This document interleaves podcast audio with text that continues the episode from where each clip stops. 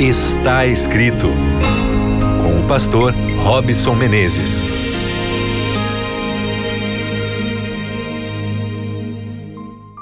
Seja bem-vindo mais uma vez, seja muito bem-vinda você que nesse instante consegue aqui se conectar com a gente através da frequência da Rádio Novo Tempo, para juntos aqui gastarmos um momentinho meditando na palavra de Deus. Descansa aí, respira fundo, toma aquele fôlego. Se o dia está sendo agitado, se você está com o coração apertado, agora eu espero que a Bíblia fale ao seu coração, te traga aí paz, te traga sempre coisas boas à mente, renovação de espírito, de, de vontade de fazer mais e também fazer melhor. Que a palavra de Deus agora seja esse milagre para você, tá bem? Um abraço muito grande para você que está conectado aqui com a gente no nosso podcast, no Spotify, no Deezer. Você também é muito bem-vindo. A nossa família está escrito. Aliás, por falar aqui em família, deixa eu fazer uma, uma propaganda, um merchandising para você. O nosso programa está escrito, ele vai ao ar toda quinta-feira, às 10 horas da noite, na TV Novo Tempo, ao vivo. Você pode acompanhar lá também. Mas você pode seguir as nossas redes sociais. Então, entre no Está Escrito NT, no Instagram está escrito NT, no Facebook está escrito Brasil e também no YouTube você vai encontrar o nosso canal no Está Escrito NT. A gente tem feito muitos conteúdos para rádio, é, a gente tem feito conteúdo também para redes sociais e agora para o YouTube, coisa boa. Você pode entrar lá e ser abençoado também. Hoje nós vamos falar um pouquinho sobre esgotamento. O que, que é esgotamento psicológico? Já que a gente está trabalhando com emoções, vamos falar sobre esse assunto que é muito importante. Bom, o esgotamento psicológico é a sensação de exaustão mental e física. Sabe quando você acha que não tem mais condição de ultrapassar o limite do seu corpo, da mente, você está no fim de, da, da sua vontade, você não consegue mais ter uma postura de proatividade. Quando você está acabado, jogado no sofá, jogado na cama, pensando: olha, para mim não dá mais. Bom, muito provavelmente você esteja enfrentando o esgotamento psicológico. É claro que é importante você passar por algum terapeuta, algum é, psicólogo, algum psiquiatra, se for o caso, mas lembre-se que esse seu caso também tem a ver com a sua saúde espiritual. E eu quero agora aqui ir para a Bíblia para a gente tentar entender como é que a gente pode encontrar saída, solução quando estamos esgotados. Então pega aí a sua Bíblia comigo, primeiro livro dos Reis, capítulo 19. Eu quero ler aqui a princípio o verso 3 e o verso 4. Diz assim a palavra de Deus: Temendo, pois, Elias, levantou-se e, para salvar sua vida, se foi e chegou a Berseba, que pertence a Judá, e ali deixou o seu moço. Ele mesmo, porém, se foi ao deserto, caminho de um dia, e veio e se assentou debaixo de um zimbro e pediu para si a morte e disse: Basta, toma agora, ó Senhor, a minha alma, pois não sou melhor do que os meus pais. Vamos pensar um pouquinho nessa história triste, nesse momento triste de Elias. Na época do profeta, o povo de Israel era governado por um rei que era ímpio, inclusive um modelo de alguém que faz tudo errado.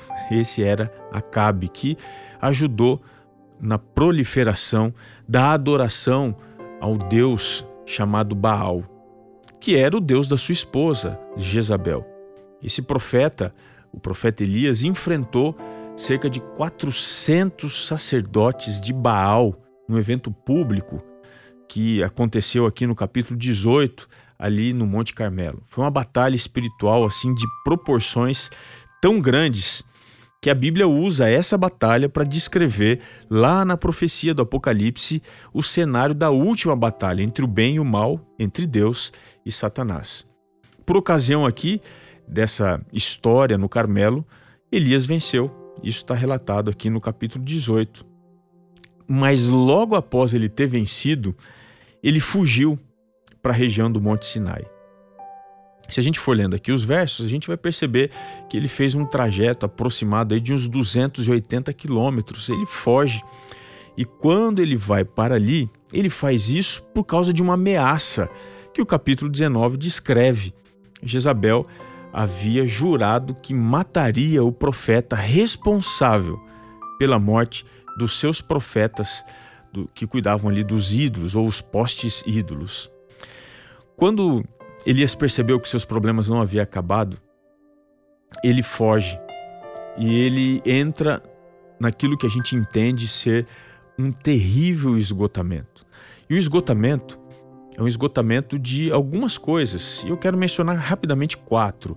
Ele sofre um esgotamento físico, um esgotamento emocional, um esgotamento espiritual e também de recursos. Vamos dar uma olhadinha rapidinho na história para entender isso. Como eu disse para vocês, ele fez um trajeto bastante interessante. Ele sai do Carmelo e ele vai parar na região de Berseba, um pouco distante ali. Ele andou aproximadamente 280 quilômetros. E quando ele chega ali, o verso 3 e 4 em diante diz que ele passa por algumas situações, ele entra em desespero, não tem força para se levantar. E é nessa hora, esgotado, que Deus trabalha na vida do seu profeta. No verso 7 diz que Deus o sustentou com o anjo do Senhor. Ele toca para indicar que a ajuda ali era, não era distante nem fria, era uma ajuda próxima.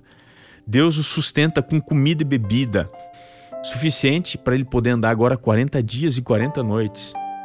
E finalmente, Deus o leva agora, no verso 8, até o Monte Horebe, que é o mesmo lugar onde o anjo do Senhor havia aparecido a Moisés lá na sarça ardente, no capítulo 3 do livro do Êxodo, no verso 1.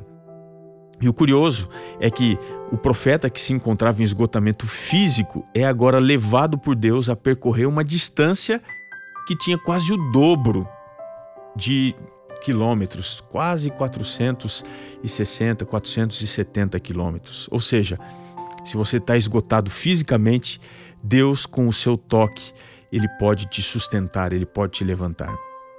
Mas o esgotamento também pode ser emocional. O profeta sentiu medo. Ele tentou fugir para salvar sua vida. Ele fugiu da ameaça de Jezabel. Foi para um lugar bastante distante. Ele abandonou a única ajuda que tinha, deixando o seu servo e indo um pouco mais adiante sozinho. E nesse contexto ele pede a morte. Sabe por quê? ele estava esgotado emocionalmente falando. Mas nesse instante, Deus vem ao seu encontro porque ele não nos abandona em meio aos nossos sofrimentos. O esgotamento dele também era espiritual, porque ele pensava que estava sozinho, mas Deus disse: Eu ainda conservo sete mil filhos que são fiéis. E o esgotamento dele, além de ser espiritual, é um esgotamento de recursos. Quando a gente vai aqui, a gente percebe na conversa que ele tem com Deus que ele havia ficado só, mas Deus pede para que ele faça uma última coisa, uma última tarefa. Ungir Azael rei sobre a Síria, ungir Jeú rei sobre Israel e Eliseu como profeta no seu lugar. Deus estava dizendo: o seu trabalho está completo, mas a missão ela não pode parar. Sabe por quê? Deus renova o que se acabou. Deus transforma o que se estragou. Deus concede o que se tirou. Deus é tudo quando o nada restou. Você está esgotado? Confie em Deus. E diga como Martin Luther King: Guardei muitas coisas em minhas mãos e perdi todas, mas todas as que coloquei nas mãos de Deus, essas eu ainda possuo. Se você está esgotado, lembre-se: o melhor de todos os remédios é você confiar em Deus e no poder da Sua palavra. E não se esqueça, está escrito: nem só de pão viverá o homem, mas de toda a palavra que procede da boca de Deus. Um grande abraço e até o nosso próximo encontro no programa Está Escrito.